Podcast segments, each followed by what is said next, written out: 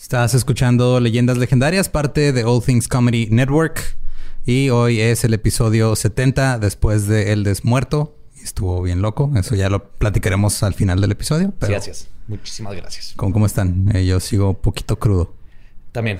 Estoy todavía... creo que todavía sigo en El Desmuerto. Cansado, ¿no? Como con... Apachurrado así. Sí, y luego todavía me tuve que levantar a... Pues nos atrasamos una semana de guion, entonces tuve que meterle turbo y seguir escribiendo para tener que grabar otro antes de este. Vale la pena, vale la pena absolutamente todo, no me quejo de nada. Sí, estuvo vergas. Bien chido, güey. Creo que todo valió la pena por la historia de Ana Julia, que apenas se dio cuenta porque se llama Desmuerto. Ah, sí, estuvo bellísimo.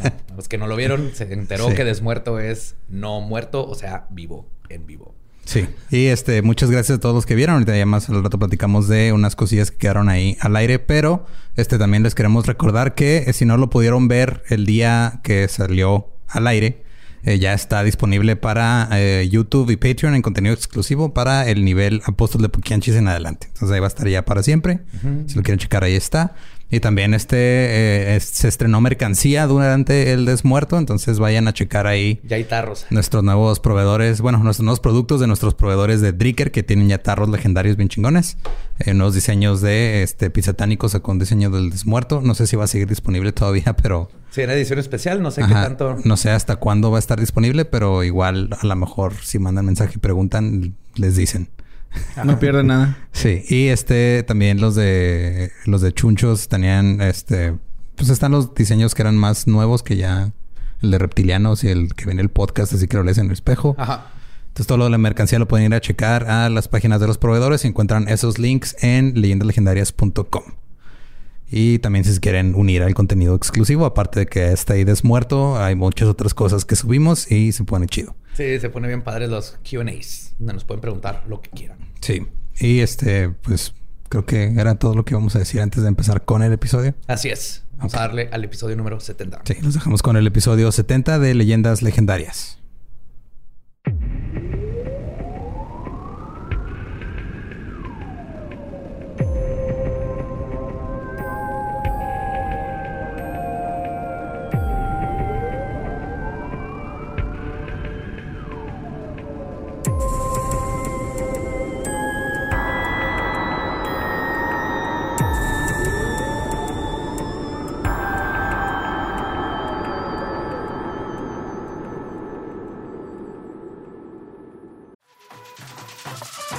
We got a bunch of fries, of course, because when you're Mickey D's, you got to get fries. Delicious.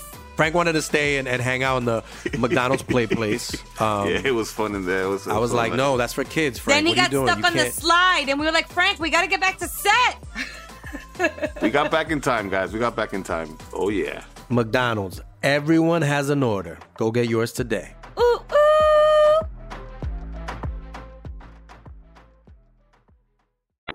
Bienvenidos a Leyendas Legendarias, el podcast en donde cada semana yo, José Antonio Badía, le contaré a Eduardo Espinosa y a Mario Capistrán casos de crimen real, fenómenos paranormales o eventos históricos tan peculiares, notorios y fantásticos que se ganaron el título de Leyendas Legendarias.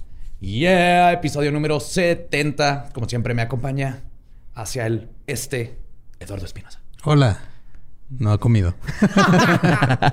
Lolo. Estoy desayunando. Estaba preocupado, Borges. Sí, estoy desayunando pan líquido, no cuenta, ¿no? Sí. Así que ah, sí es pan, es pan. En mi defensa anoche cené mucho. Sí, fue, fue una, una buen, buen banquete. Iba a decir buquete y eso creo que no existe. Bucaque. Bueno, es cierto, güey. No, oye, o sea, sí fue proteína, pero no de esa, güey. Ay, Borre, ¿cómo andas tú? Muy bien, gracias. Lolo. ¿Ya listos entonces? Sí. Las actitudes modernas hacia la homosexualidad tienen fundamentos religiosos, legales y médicos, tristemente. Y la intolerancia y odio que ha permeado a nuestra sociedad con respecto a la comunidad LGBTQ radica en estos túneles de realidad que se han ido pasando de generación en generación sin ser cuestionados. Y la lucha por cambiar esto y lograr la igualdad de toda persona, que toda persona se merece, lleva muchísimos años defendiendo estos derechos. Y un junio 27, en un asqueroso pero amado bar de Nueva York, un millar de personas cansadas de ser discriminadas detonaron un movimiento que resonó por todo el mundo y cambió para siempre a la comunidad LGBTQ y al mundo. Hoy les voy a platicar de la rebelión en Stonewall. No sé si habían escuchado. Yo sí. Sí la conozco. Está muy hardcore ese Está bien vergas. Pues para que te subas, por eso estamos celebrando en junio El Pride. el Pride. Pero es primero de julio, güey. Bueno, celebramos, celebramos. Para todas maneras, el Pride se celebra todo el año. Es porque representa la lucha por la igualdad y la equidad de todas las personas, nomás por haber nacido. Antes de la alta edad media, los actos homosexuales eran tolerados o ignorados por la Iglesia Católica en toda Europa. Como la pederastía. Güey. Ah, empezamos con todo. güey, me encanta. no fue hasta principios del siglo XII que la hostilidad hacia la hom- homosexualidad comenzó a arraigarse y finalmente se Que ya después de los 12 no les llaman tanto la atención. Ay, cambia la cosa ahí, güey. Ya es, que ya es es 13, ya son adolescentes. teens. Ajá. Finalmente se extendió por las instituciones religiosas y seculares europeas.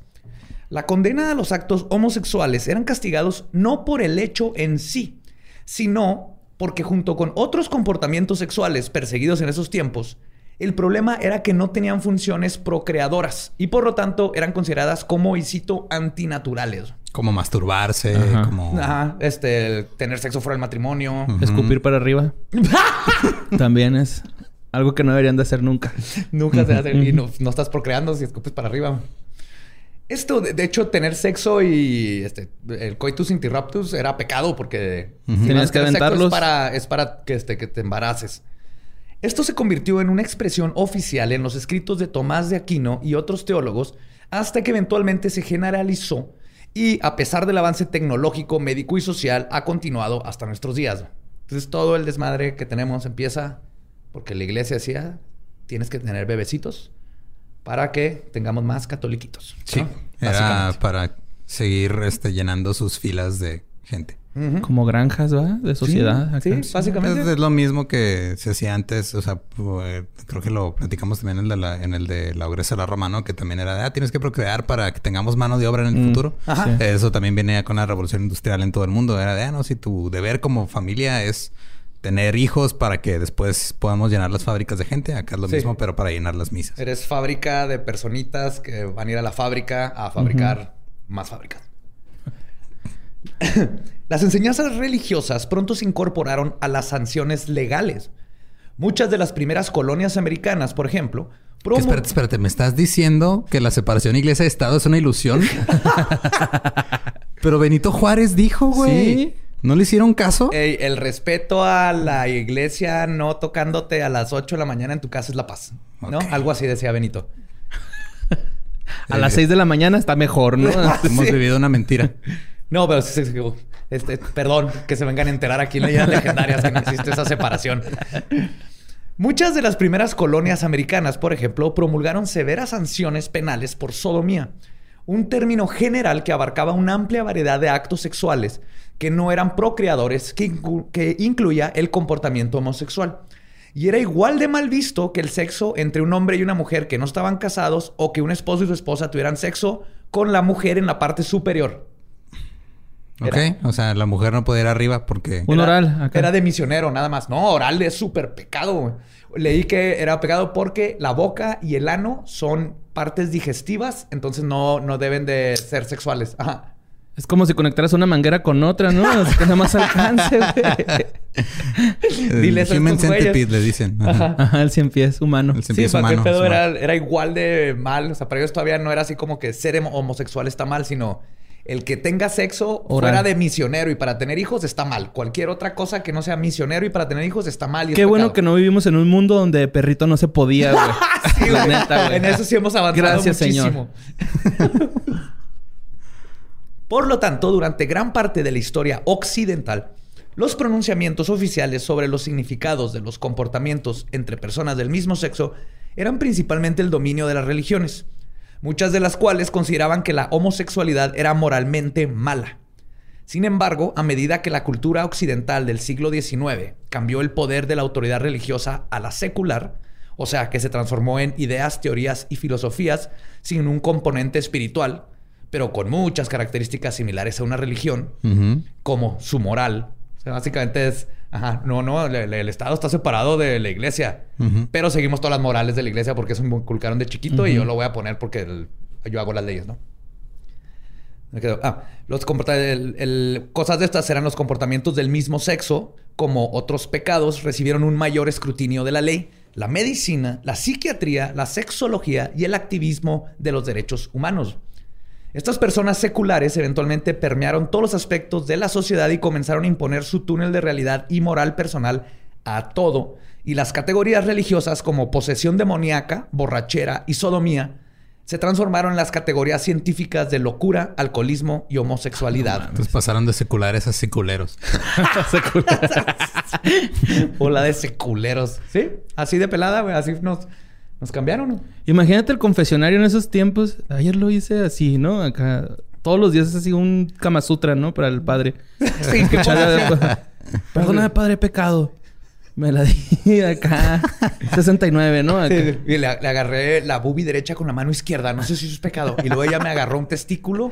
Yo le dije que un dedillo en el culo, pero no quiso. Entonces, no sé si también sea pecado por lo- quererlo, ¿no? Acá. Me lo regresó. Y descubrimos el, el culítoris.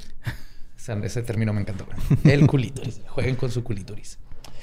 Para los finales de los 1800, la sociedad no tenía términos como homosexual o heterosexual, a pesar de que, como mencioné antes, las relaciones sexuales de ambos sexos estaban prohibidas.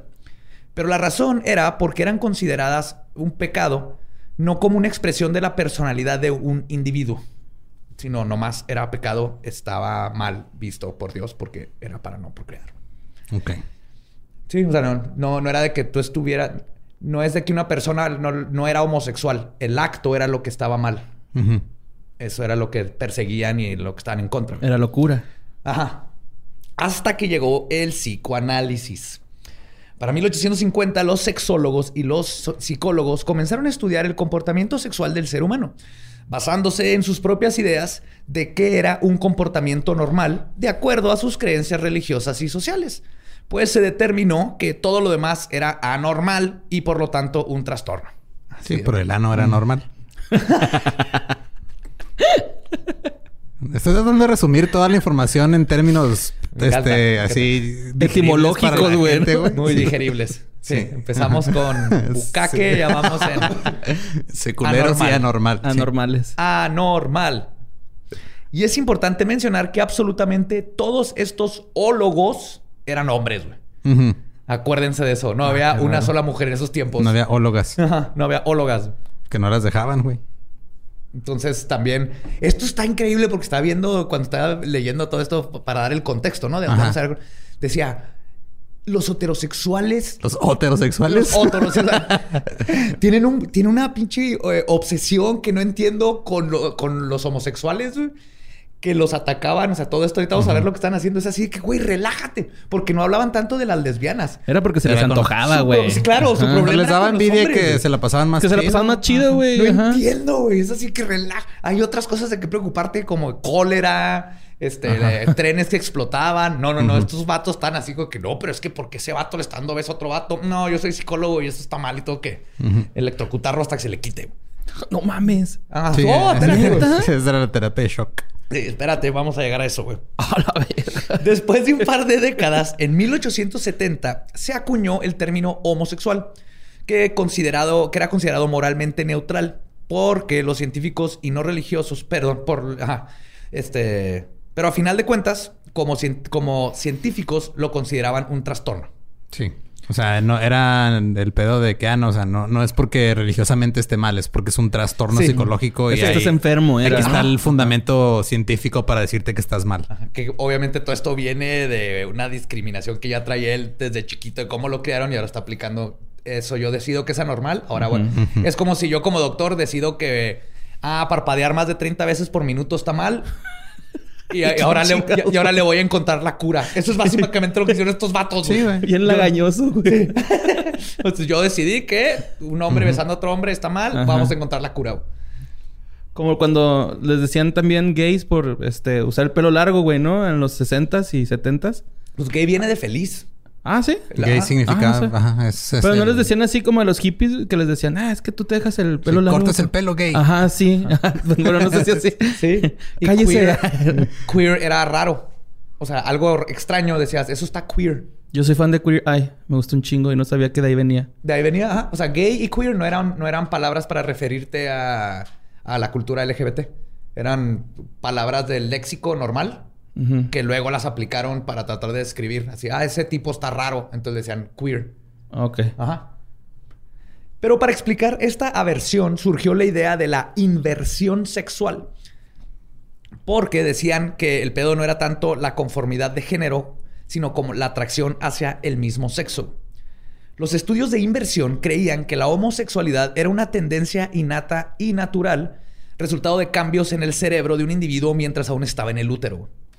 Pensaban que estos cambios hacían que tanto el cerebro como el comportamiento de los, y cito, invertidos, se parecieran, se parecieran a los del sexo opuesto. Esta idea de que la homosexualidad era una desviación innata del desarrollo normal de género fue ampliamente aceptada. En otras palabras, es natural, pero está mal. ¿Sí? O Así sea, de- sí nacen, pero no deberían. Ajá. Ah, qué la chingada. Sí, sí, güey. Sí, esta gente. O sea, qué, qué- qué pinche brinco de... Te digo, es como inventar el que parpadea Ajá, está, sí. está mal. Por ejemplo, las mujeres que lucharon por el derecho al voto eran descritas como, y cito, invertidas hombrunas, cuyo deseo por los derechos masculinos era acompañado de necesidad de seducir a mujeres más jóvenes. ¿Qué pedo, güey? Sí, o o sea, una el, mujer querer, que- ajá, el, el querer los mismos derechos que el hombre te hace machorra. Sí. Y pedo, güey, invertidas No mames. hombrunas. Ajá. Manish, les decían. Ajá. Ajá, ahora resulta, güey, y están mal. Es un trastorno que las hace no querer quedarse, este, sin opinar. No querer quedarse en su lugar, entre comillas. sí. Ajá, en el lugar que les asignamos.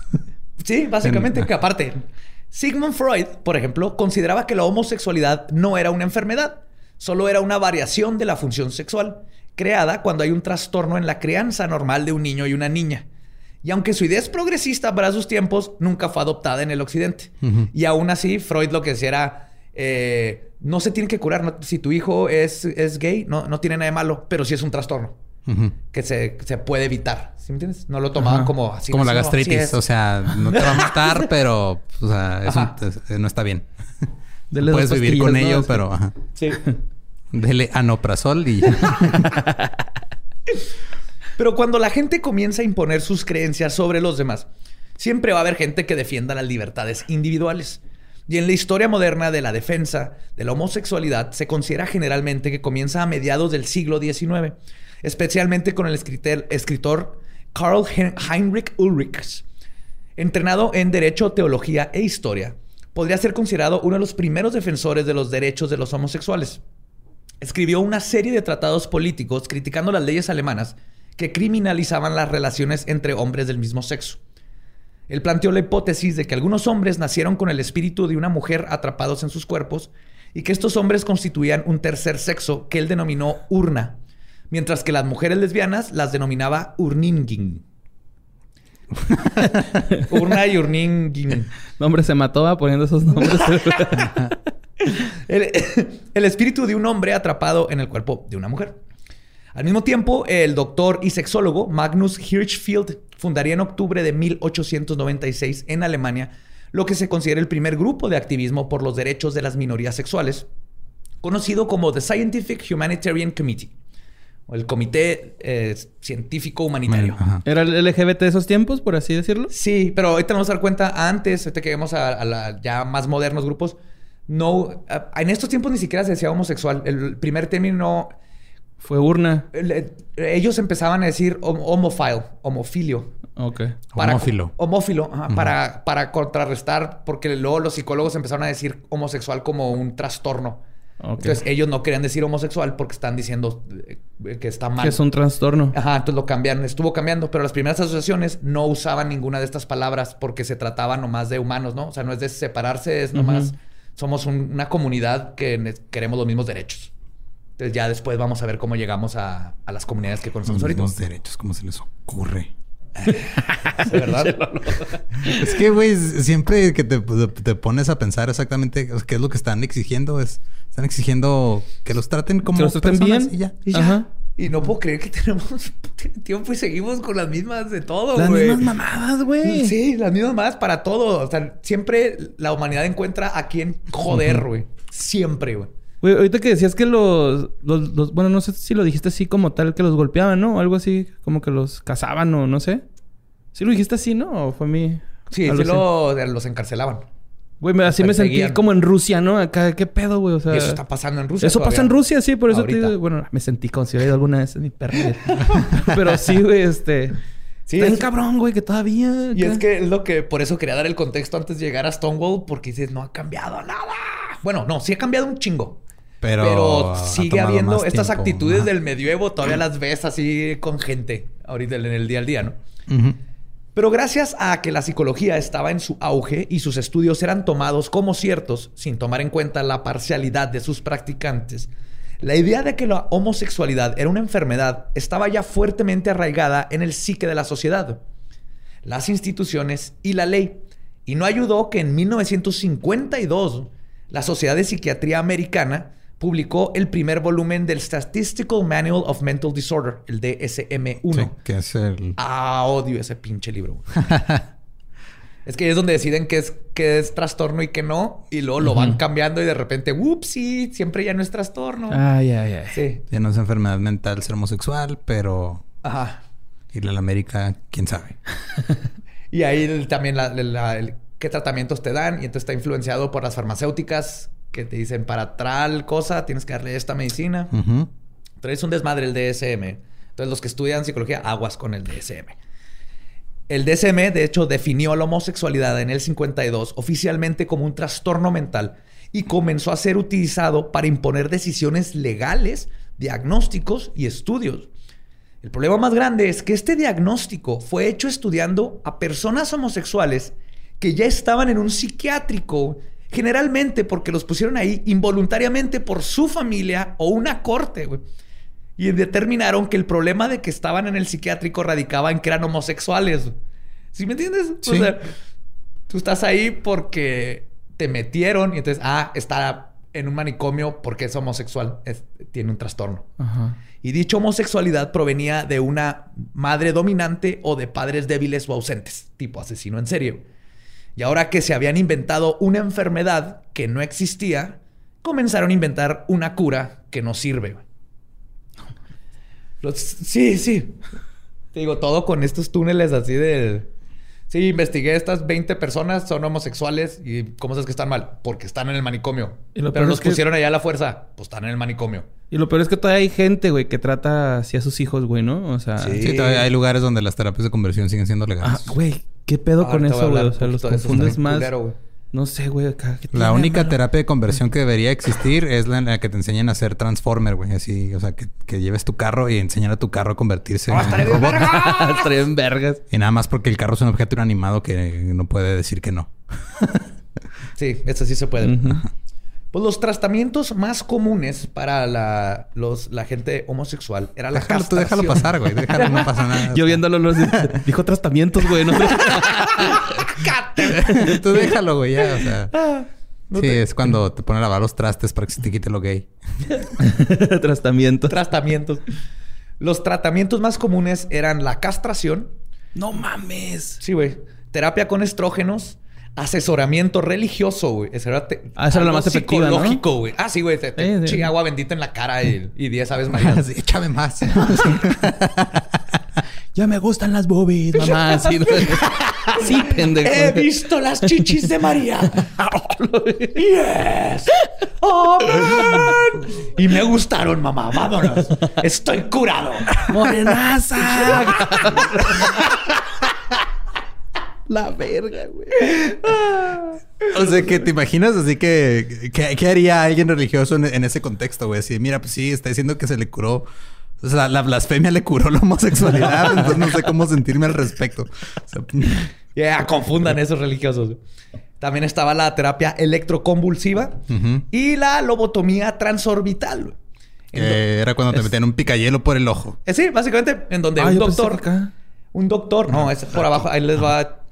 Oh, Un como doctor, egipcios. a veces un cirujano, raramente, rara vez era cirujano. Te apuñalaba el lóbulo frontal con un picayelo que metió por tu ojo, por arriba del ojo, haz de cuenta, o sea, abajo el párpado, arriba del Ah, ojo y te perforan el hueso que está atrás del ojo. O te cortaban fibras nerviosas directo del cerebro usando un alambre y tratando a tu cerebro como un melón. Sí. Es que la transorbital es- entra por el ojo, antes de la transorbital te abrían un pedazo de cerebro. Y te extraían un cachito con un de cerebro, alambre, ¿no? así como cuando- con un melón que le quitas bolitas, te quitaban pedazos, 10, 12 pedazos, no importa. Sí, de hecho hay Por este, ser ajá. homosexual. Nunca sirvió para absolutamente ni madre. Es que en sí la, la lobotomía no nada más era por ser homosexual, era... Sí, la practicaban la para practicaban para, diferentes todo, güey. O sea, de hecho, también llegaban con las... Si las mujeres llegaba el esposo y decía, es que mi mujer, este... Es muy respondona, ah, lobotomía, vente para acá. Sí, y así güey. le hacían.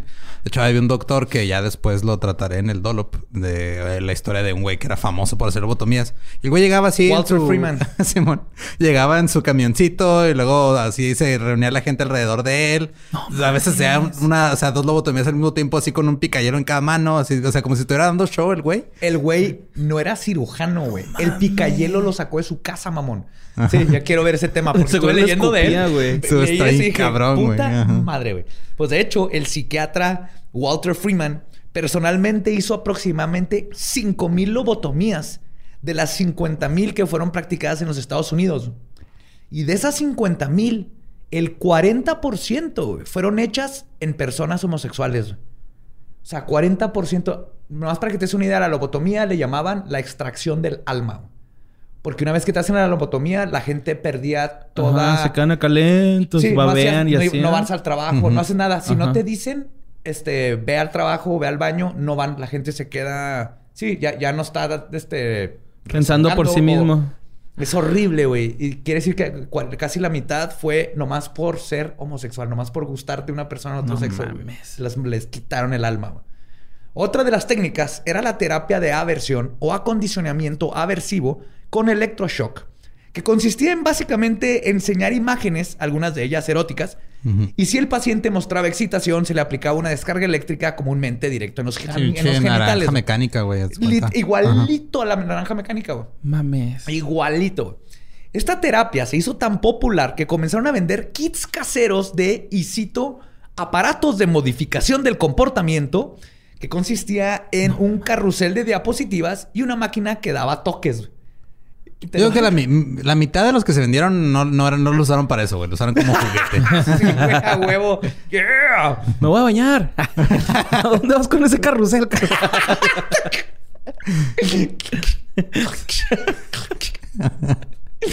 es el mouse, ¿no? Con la mano izquierda es. Sí, con la mano izquierda. Y los que entendieron eso, qué chingón. La compañía Farrell, Farrell Instruments, tenía en su manual que su aparato podía, y cito, reforzar la preferencia sexual, descondicionar a pederastas y descondicionar a mujeres frígidas. Puta O sea, esta cosa. Güey. Ay, que pongan todo junto, pero para que se den una idea de la mentalidad de esos tiempos. Su catálogo presumía. Sí, tu mamá, no digo tu mamá, tu, wow, no me fue otro pedo así de tu, tu esposa, o sea, es Ajá. que, eh, tu esposa no quiere coger contigo y- o quiere coger con otra mujer. Ajá, dale, esta máquina es para ti. resuelve todo por solo 79.99. Su catálogo presumía fervientemente que, y cito, el acondicionamiento aversivo ha demostrado ser una ayuda efectiva en el tratamiento de abusadores de niños, travestis, exhibicionistas, alcohólicos, ladrones de tiendas y otras personas con problemas similares. Así. Ok. También se le daban drogas a lo- eh, que los hacía vomitar. Y una vez que ya no aguantaban la tortura, les ponían fotos de mujeres atractivas o desnudas a los hombres y los mandaban a una cita con alguna enfermera bonita para reafirmar el tratamiento, güey. No mames. Que también me pongo a pensar, ¿lo habrán hecho bajo su voluntad esas enfermeras? No, obviamente no, güey. obviamente. Sí, como parte del güey. tratamiento tienes que ir a una cita con...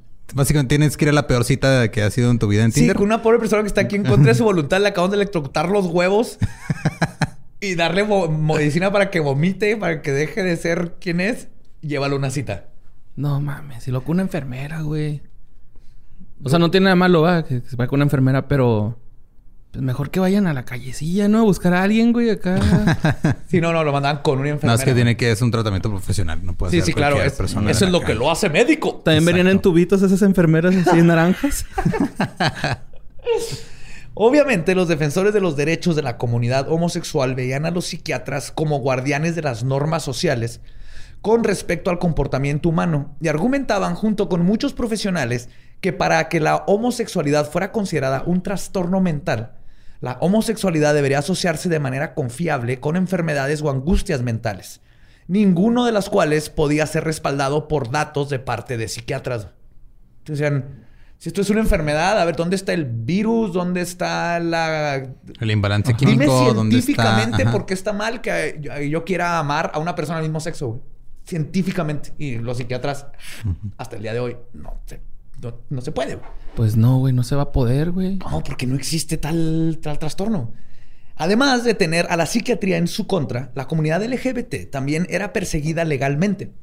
En 1912, después del ahora conocido como el escándalo de Portland, donde arrestaron a un joven de 19 años de nombre Benjamin Trout por robar algo en una tienda y después ser interrogado, o sea, torturado, confesó de toda una red de sexualidad, sexualidad homosexual que existía en la ciudad, principalmente en el YMCA.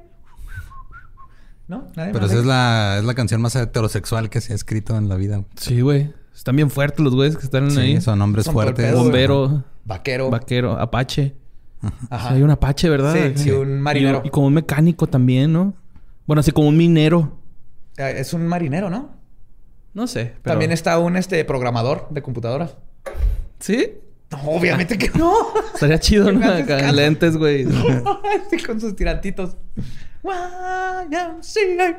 El estado de Oregon reaccionó a esto con una enmienda en sus leyes para que, y cito, cualquier acto o práctica de sexualidad perversa fuera considerada delito grave junto a la sodomía con una sentencia de 15 años de cárcel.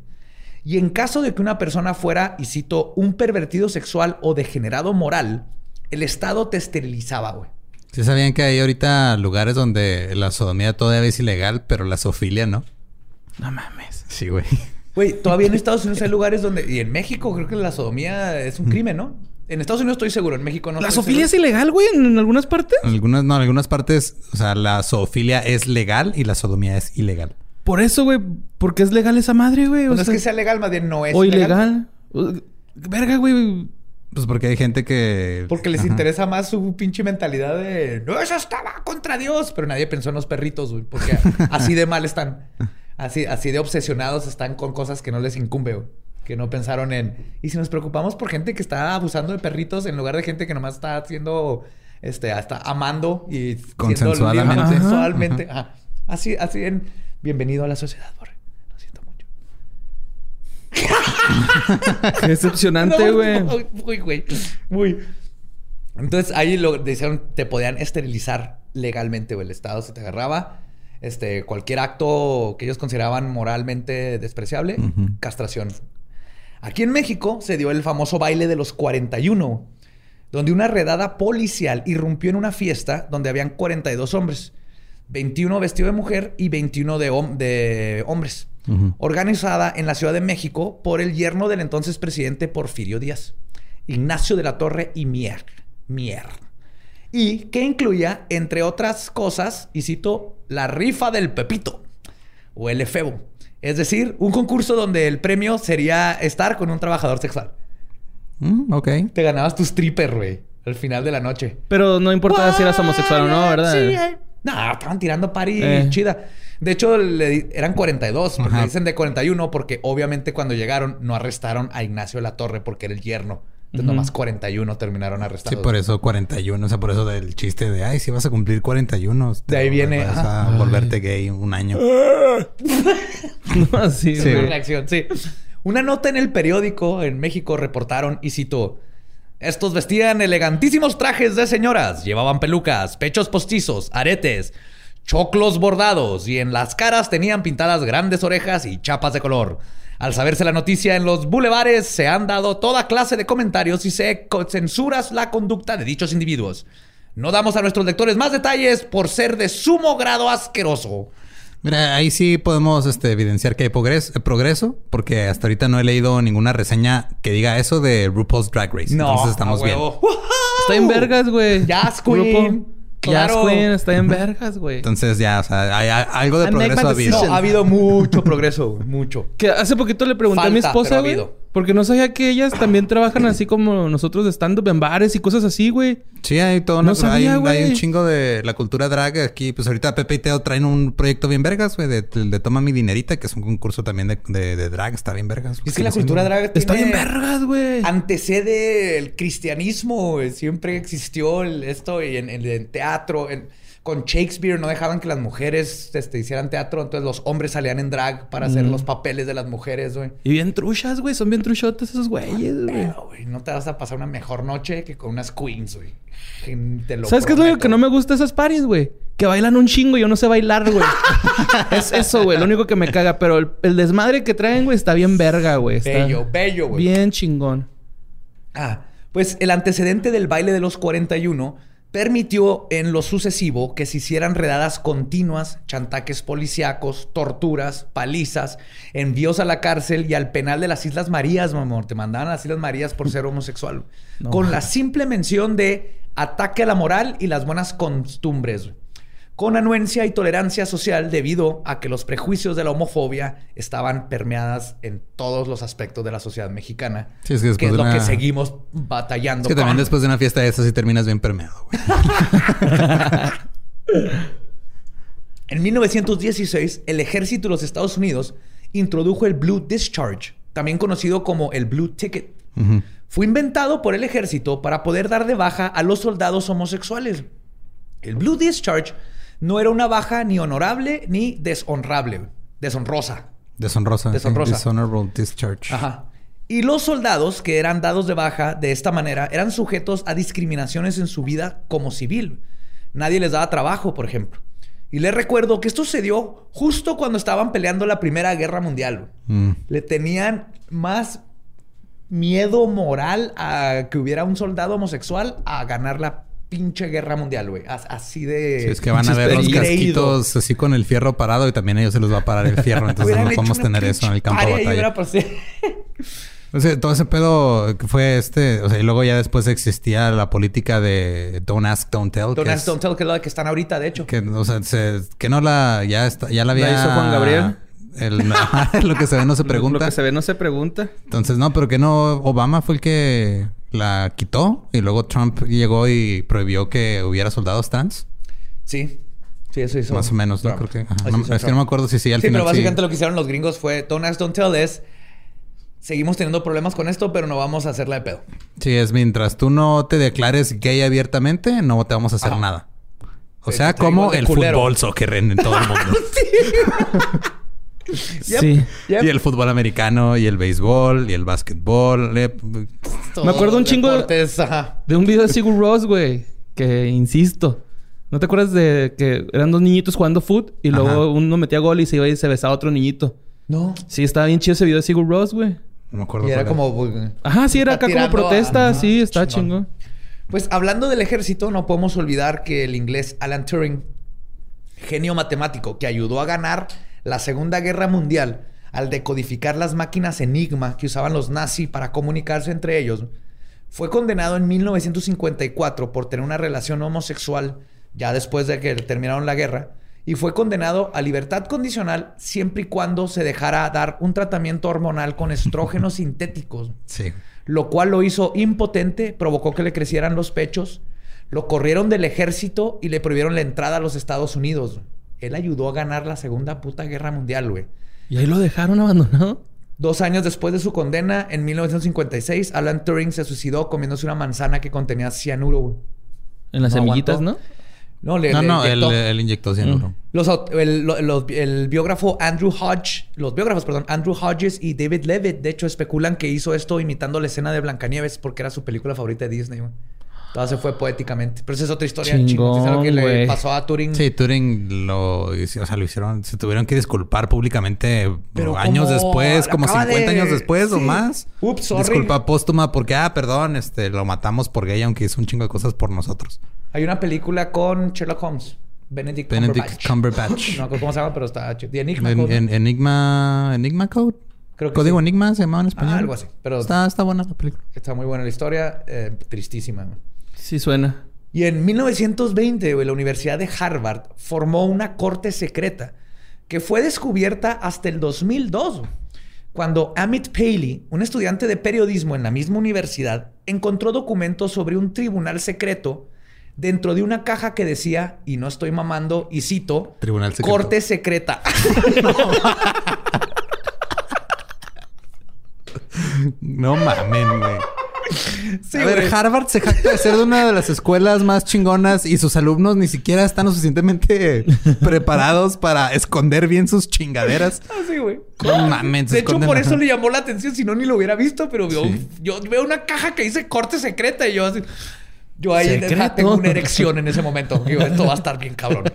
Aquí hay papeles eróticos para mí, para mi intelecto. güey. La función de este tribunal era investigar la actividad homosexual dentro de su institución. Ocho estudiantes y un miembro de la facultad fueron retirados de la escuela y obligados a abandonar la ciudad de Cambridge. No nomás los corrieron de Harvard. Le dijeron, se me van a la verga. Es el poder que tiene Harvard. Dos de los ocho expulsados fueron castigados. No por ser homosexuales o participar en actividades que ellos consideraban homosexuales, sino por el delito de simplemente asociarse demasiado con personas que supuestamente sabían que eran homosexuales. Mm. En una carta que le mandaron a uno de los padres de un estudiante expulsado decía, y cito, su hijo, aunque creemos que es inocente de cualquier acto homosexual, está muy estrechamente relacionado con aquellos que han sido culpables de estos actos. O sea, su hijo escondió un, un gay en el ático y mientras hicimos un cagadero en otro lugar por liberar a un pueblo de lo mismo, pues el, su hijo se chinga. ¿Cómo ve? No te juntes con esa Sí, güey. chusma. Así va, güey. Güey, eso es prácticamente, Sí, güey. Se sí, mama. güey. Pero no solo los expulsaron, güey. Los considerados culpables también fueron puestos en una lista negra que hizo que ninguna otra universidad recibiera a los alumnos o al profesor, güey. Como con los comunistas, como con un chingo de Con gente. un chingo de gente. Dos de los expulsados se suicidaron al poco tiempo de haber sido juzgados. Es Ah, que, no güey, te, echan a perder la vida. Toda sí, la güey. vida, güey. Y obviamente todo esto que le estoy contando es porque el- se está pasando esto en Estados Unidos, ¿no? Y sigue todavía en estos años. Está toda esta persecución. Y en paralelo a el movimiento estaba sucediendo en Estados Unidos cuando estaba pasando todo este desmadre, era el movimiento por los derechos civiles liderado por los afroamericanos. Y en paralelo a ello, la comunidad LGBT formó su organización para los derechos de la comunidad que se llamaba The Mattachine Society. ¿Matachines? ¿Matashin? Ajá, Matashin. De hecho, Matashin es un término medieval francés para unos bailarines que criticaban y satirizaban las convenciones sociales. Ah, por eso los religiosos usan ese pedo. El Matashin. Los matachines. Yo creo. Pero está bien chido. Esta fue la primera sociedad en Estados Unidos, güey, en este continente que se forma. Pero si se fijan, no, era The Mattachine Society. Eran más como sociedades este, secretas. No era la sociedad de gay de orgullo. Era The Mattachine Society. Esta fue creada por Harry Hay en Los Ángeles, California, para proteger y mejorar los derechos de los hombres gay. Sus metas principales eran, y cito, unificar a los homosexuales aislados de su propia especie, educar a los homosexuales y heterosexuales hacia una cultura homosexual ética que sea paralela a las culturas de los pueblos negros, mexicanos y judíos, que todos estaban peleando por derechos. Dirigir a los homosexuales más socialmente conscientes para proporcionar liderazgo a todas las masas de variantes sociales y ayudar a los homosexuales que son víctima- víctimas diariamente como resultado de la opresión. Esas eran sus, sus reglas principales. ¿no? La sociedad Mattachine también ayudó a avanzar los estudios en psiquiatría. Perdón, es que me los empecé, o sea, los dijiste y luego los empecé a recitar en mi cabeza, pero como el equipo Rocket en Pokémon. Cuando llegaban. O sea, Y prepárense para los problemas. para, liberar, para liberar a los homosexuales de la presión. Jesse, James, Jaime Memes. James. buscando la igualdad entre todos. Nosotros somos Mattachine Society. Miau, así es. A los demás. sí, es cierto. Eh, El Mattachine Society ayudó con la psiquiatría, el, eh, ayudando en estudios sobre la homosexualidad, porque acuérdense que aquí una pelea grandísima era contra la medicina. En uno de sus estudios, la psiquiatra Evelyn Hooker reclutó a 30 hombres heterosexuales y 30 homosexuales. El problema con esto era que era un problema conseguir a 30 hombres homosexuales Abiertamente. abiertamente. Y es donde la, la sociedad Matashin le ayudó a hacerlo. Y le les aplicó varios test psicológicos. Después se los llevó a sus colegas, todos hombres, y les dijo que los analizaran y que dijeran quién era gay y quién no. Todos fracasaron. Ah, ya huevo, qué bueno. un Váyanse a la doctor, verga. güey. Un doctor incluso pidió otra oportunidad porque él dijo, no, a huevo que se note el trastorno en los exámenes. Volvió a hacer exámenes Y la volvió a fracasó cagar. de nuevo, güey. Ajá. Y cuando comprobó eso, esta Un hooker. Hooker, de todas maneras le valió madre a todos los pinches vatos psicólogos. No, algo, algo cagaste en tus Ay, no. exámenes. Sí, es que eres mujer, verga, perdón. Las mujeres no. Estás afectando los estudios. Estás afectando los estudios. Puta con tus madre, güey. pestañas. o alteraron el resultado. Cinco años después de la Mattachine Society, se formaría en San Francisco The Daughters of Bilitis. Ok. Eh, Bilitis viene de, de una historia que se llama Las canciones de la Bilitis del poeta Pierre Louis en la obra de 1894, que habla de la isla de Lesbos y Safos y todo eso. La primera, esta es la primera organización lesbiana en los Estados Unidos. Del Martin y Phyllis Leon, que bus- estaban buscando un espacio seguro para socializar con otras lesbianas. El DOB, como se le conocía por sus iniciales, pronto se convirtió en un foro para la promoción de los derechos de las lesbianas en el movimiento homófilo, que es como le llamaban en esos tiempos, porque ya aquí no querían asociarse con, Con la homosexual. palabra homosexual porque los psicólogos y psiquiatras la usaban como Trastorno. algo malo, como un trastorno. La organización publicó la popular revista The Ladder desde 1956 hasta 1972. Y fue justo gracias a una revista que el primer gran avance legal para la equidad LGBT fue lograda en este continente. En 1958, en el caso conocido como One Inc. versus Olsen, One Inc. era una revista, la Suprema Corte de los Estados Unidos logró, tomó, perdón, una decisión histórica a favor de la libertad de expresión y de los derechos LGBT. La revista One Inc., publicada por The Mattachine Society, demandó al Departamento del Servicio Postal cuando se negó a repartir la revista porque, según los datos en el caso, y cito, la edición de octubre tenía contenido obsceno, lascivo y sucio. Y una historia sobre zafos recordados tenía el afecto de una lesbiana por una niña de niña de 20 años. Cabrón, pinche Walmart o qué, güey. ¿No has visto que en Walmart dice así, ropa para niños y luego dice como de 13 a 18 años? No mames, güey, no mames, güey. Ya no es un niño, señora, ya déjalo. No, Si ya, si ya puedes coger su propia ropa, ya, güey, no, es un niño. Sí. 20 años que renuncia a su novio para vivir con ella. La lesbiana, además, tienen el poema de Lord Samuel y Lord Montagu, un poema sobre el cruising homosexual que contenía palabras sucias. Pero, o De sea, se el, argumento se, se estaba quejando de que no pudo entregar las revistas porque no, estaba... no las querían entregar. O sea, pero ah, es que creí que su argumento fue de que estaba tan erecto que no pude hacer mi trabajo No, después de aquí leer esa revista. hubiera dicho así. Entonces la leíste toda la puta revista, ¿verdad, cabrón? Es que me gustan los artículos, Simón, perilla, Simón. Déjese el ganso. sí, güey. Entonces el correo postal se estaba negando. Pero es que también estamos hablando de cuando usaban la ley de obscenidad para censurar todo, güey. Entonces la ley de obscenidad fue para... La usaron para chingar al, al movimiento de derechos civiles, a las sufragistas, a, a la comedia, A todo, todo, todo era... eh, es obsceno y, y vamos a arrestarte. Y lo cabrón es que lo obsceno venía literal de la moral de los que estaban La haciendo moral las leyes. religiosa. Ajá. Los jueces Frankfurter, Douglas, Clark, Harlan y Whitaker fallaron a favor de la revista en lo que se considera uno de los momentos más importantes en la lucha por los derechos LGBT. Al proteger a la revista One, la Corte Suprema facilitó el florecimiento de una cultura gay y lésbica y un sentido de comunidad. En su primera revista publicada después del fallo, One escribió en su editorial, y cito, por primera vez en la historia editorial estadounidense, una decisión vinculante en todos los tribunales ahora se mantiene, afirmando en efecto que de ninguna manera es apropiado describir una historia de amor entre dos homosexuales como una obscenidad constitutiva. Nice. ¡Pum! Primer fucking win. Al fin. Sí. Y antes, sé que no estoy diciendo LGBTTQ más. Ajá. Es nomás para este Ahorrar. ahorrar este, tiempo de la historia. Pues con todo respeto, cuando diga LGBT, saben que me refiero a LGBTTQI más.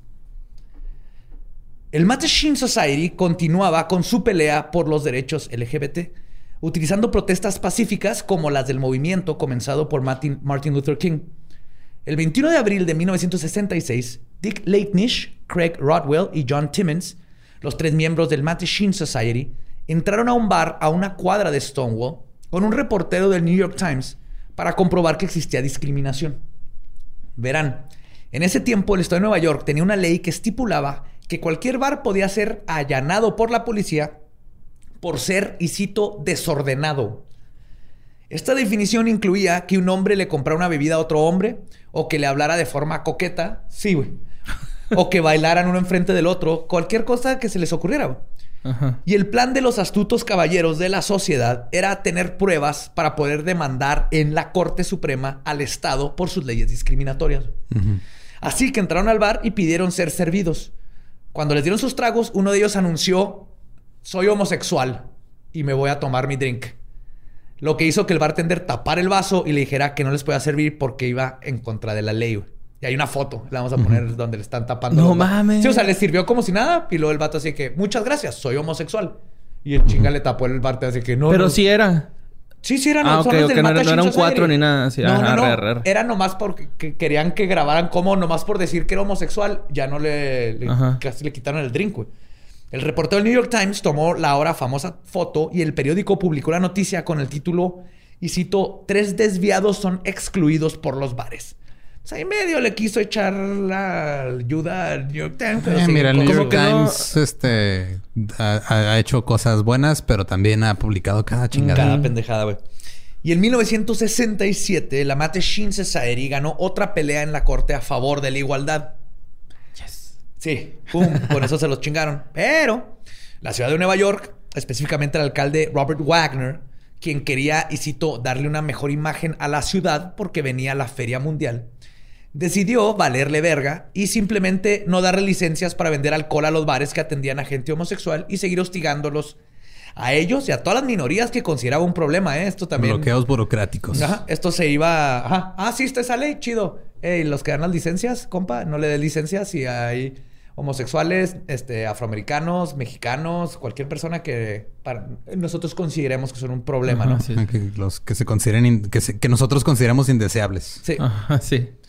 Y aunque la sociedad Mattachine estaba dando grandes pasos legales para lograr la representación equitativa de la comunidad Luego LGBT, dándolos con tacón está más cabrón. más verga, güey, más fabuloso. El- legalmente, el movimiento como tal no había agarrado tracción hasta que llegaron las queens. Mm. Como es común, sí, güey. Esto se va a poner ¡Wow! Como es común, no porque algo se haga ley, no porque se hagan nuevos avances en la psicología y la ciencia, la gente cambia su mentalidad secular y religiosa. Y la discriminación del día a día seguía siendo algo que la comunidad LGBT sufría día a día. Pero igual que con todo gran movimiento, esos sentimientos de discriminación se van juntando. Y lo único que se necesita es una chispa para que se haga un movimiento que cambie el mundo. En el caso del movi- movimiento LGBT, la chispa que detonó todo este, hacia la lucha de los derechos sucedió en agosto de 1966, en lo que ahora se conoce como The Compton Cafeteria Riots. El motín en la cafetería Compton. La cafetería Compton está situada en la colonia Tenderloin en San Francisco. Abría 24 horas y era el lugar favorito de mujeres trans y drag queens. La gerencia del Compton no quería que la cafetería fuera un lugar de reunión para drag queens, mujeres transgénero y personas gay. Los trabajadores a menudo llamaban a la policía para que hostigaran y cuando fuese posible arrestaran a las mujeres trans por el crimen de, y esto es real, y cito, suplantación femenina. O sea, fingir ser mujer es el Sí, crimen. ¿Qué pedo con sus crímenes, Se güey? Inventaron crímenes para joder a la comunidad, güey. O sea. Era un crimen la suplantación. Tenían cosas así que no mames, güey. En una de estas redadas policíacas, una queen cansada del hostigamientos le aventó su café caliente en la cara al policía, güey. A huevo. Lo que hizo que la quisieran arrestar. Lo que a su vez detonó una batalla campal entre mujeres trans y policías en el café, güey. Susan Stryker, la historiadora que dirigió el documental Screaming Queens, describe la escena. Y cito: La gente volteó las mesas y arrajó cubiertos. Los azucareros chocaron contra las ventanas y puertas del restaurante. Las drag queens usaron sus pesados bolsos contra los oficiales. Afuera de la calle, decenas de personas se defendieron cuando la policía los obligó a subir a carros. La multitud destrozó un coche de policía y prendió fuego a un puesto de periódicos. Y uno imaginaría que un disturbio involucrando a unas fabulosas queens y mujeres trans partiéndole la madre a la chota, güey, estaría en primera plana, pero ninguna publicación en San Francisco quiso tocar el tema simplemente porque tendrían que usar la palabra mujer trans o transvesti. O sea, ¿nunca salió a la luz? No, o sea, la gente que supo, pero Sí, la no gente que salió. estaba Y aparte les partieron la madre. Ahí sí no les conviene, ¿verdad, güey? Así Sí, es. Hijos de la chingada. Felicia Flames Eso no es de caballeros, güey. Si pierdes un tiro, lo lo aceptas, güey. aceptas, ni pedo, dices, Es- pelearon bien es- vergas. Sí, güey. Sorry, güey. Peleas más vergas que yo, güey. Y te doy la mano. Y ya, güey. Mira, la policía estadounidense no es conocida por, Por ser caballero. por ser caballerosa. Sí, no, jamás, Sí, güey. cierto. Ninguna. Sí, no, no, es como que haya, no, no es como que hayan dicho, ah, mira, hay protestas pacíficas, hay que respetarlos. Eh. Y mientras los gringos hablaban de San Francisco en los 60 como el verano del amor. Felicia Flames, que estuvo en el motín de Compton, cuenta que, y cito, estábamos cansadas de ser arrestadas por nada, que nos detuvieran por ser quien queríamos ser. Encarceladas por obstruir la acera, encarceladas por vestirte como una mujer, porque en aquellos días era ilegal. Cualquier cosa que pudieran pensar para hacer su cuota o simplemente para hacer nuestras vidas un infierno, Mm. lo hacían. güey. Ay, hay, hay un libro bien vergas que se llama Salón de Belleza, güey. No De. Mario Belletín, me parece que se llama. Ajá. Y está bien chido, güey. Habla así también de... Como de las primeras drags de México, güey. Pero ficticias, Simón. Y hay una analogía de las peceras. Conforme van avanzando en, eh, la historia, la pecera va cambiando de pez. Así, ah, hoy somos este... Pez dorado. Ah, ahora somos este beta. Y al último son ajolotes, güey. Está bien, está bien chido ese ¡Qué libro. bonito! Recomendadísimo. Pues las personas LGBT eran expulsadas de los hoteles, eran apuñaladas, les cortaban los senos, las mutilaban por sus genitales. Esto es lo que dijo Felicity.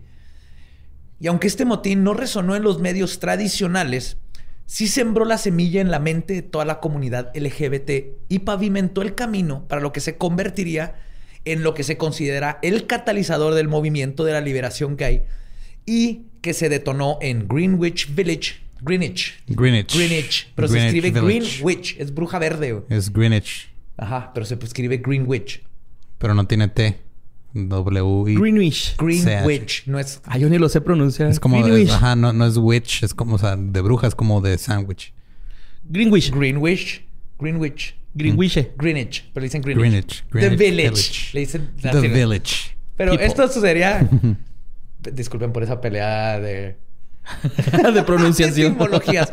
Eh, esto detonaría en, Green- en Gre- Greenwich Village, en Nueva York, tres años después. El barrio de Greenwich Village era el corazón de los movimientos contraestatarios. Siempre estaba lleno de artistas, poetas y beatniks.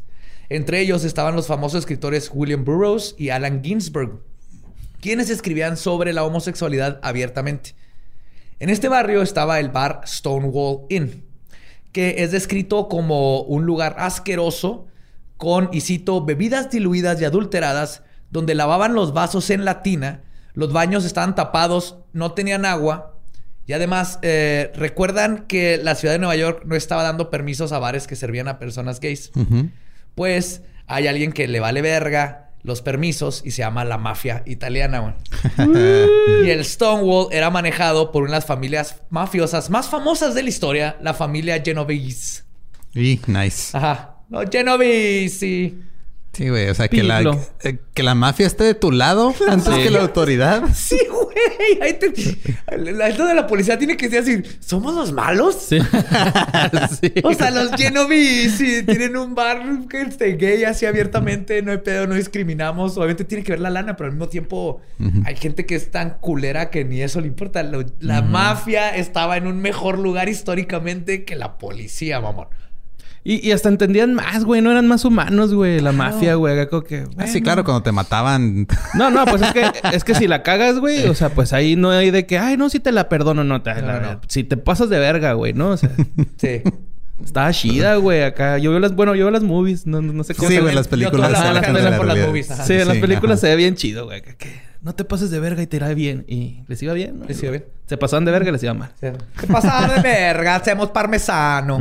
A tu cara. Tuta tu cara, parmesano. ¡Pepperoni! Oh, dámela. no, espérate.